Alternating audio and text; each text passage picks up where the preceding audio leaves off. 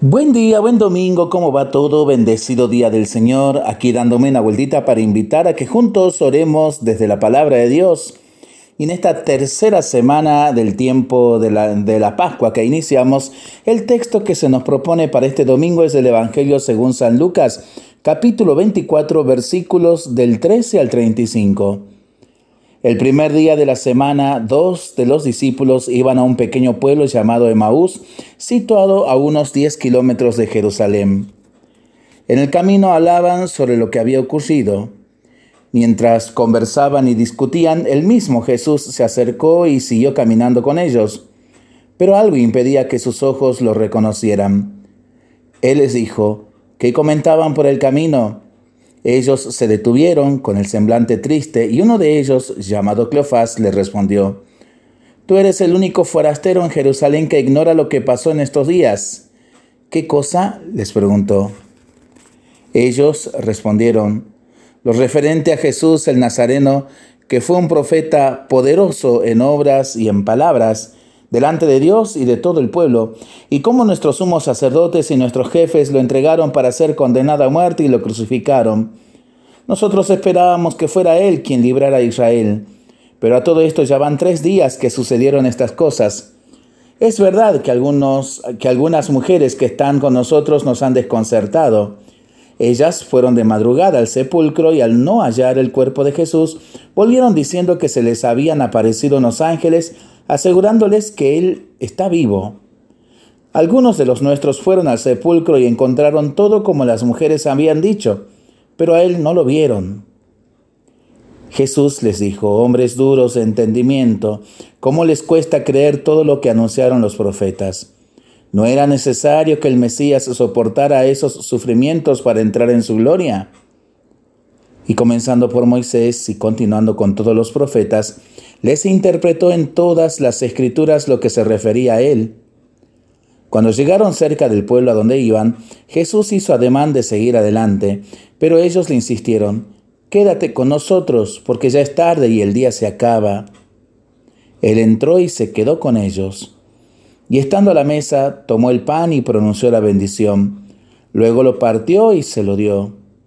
Entonces los ojos de los discípulos se abrieron y los reconocieron, pero él había desaparecido de su vista. Y se decían, ¿no ardía acaso nuestro corazón mientras nos hablaba en el camino y nos explicaba las escrituras? En ese mismo momento se pusieron en camino y regresaron a Jerusalén. Allí encontraron reunidos a los once y a los demás que estaban con ellos, y estos les dijeron, es verdad, el Señor ha resucitado y se apareció a Simón.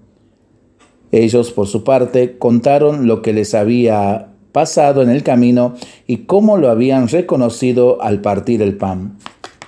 Palabra del Señor. Gloria a ti, Señor Jesús. La escena que nos relata San Lucas está protagonizada por dos discípulos que se parecen mucho a nosotros. Podrían representar a cualquier creyente, a todos los creyentes. Algunos especialistas en la escritura indican que no fue un despiste de Lucas el que uno de los dos caminantes no tenga nombre. Uno se llama Cleofás, pero ¿y el otro? Según interpretan, Lucas tuvo cuidado de no indicar su nombre para que nosotros, al leerlo, pudiéramos ocupar su lugar, sentirnos identificado, identificados con él, perdón. Los dos caminantes han pasado por una experiencia de dolor, de muerte, de fracaso, de decepción. Aquellos dos discípulos se pueden parecer a tantos hermanos que se acercan a nuestra comunidad cristiana buscando a Dios y todo lo que se nos ocurra o intentemos decirles no les convence, no les sirve como las palabras con las que intentaron consolarles a ellos y darles esperanza a las mujeres que fueron al sepulcro y el resto de compañeros, les parecieron rumores, chismes, fantasías. Total que se apartan del grupo, vuelven a su casa y a sus cosas, aunque no dejan de darle vueltas a lo ocurrido, intentando comprenderlo.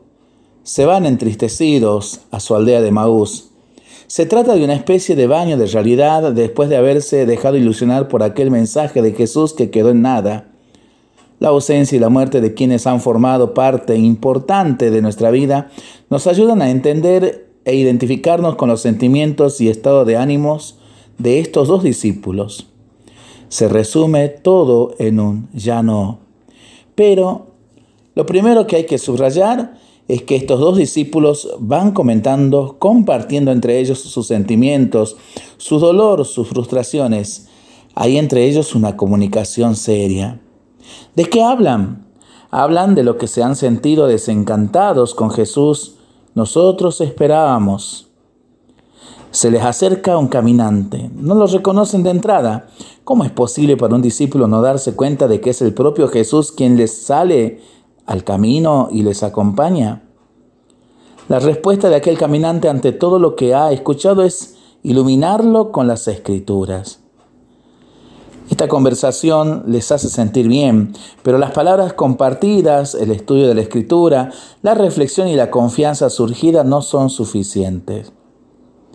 No obstante, como gesto de agradecimiento, al llegar a Emaús les pide a Jesús, quédate con nosotros.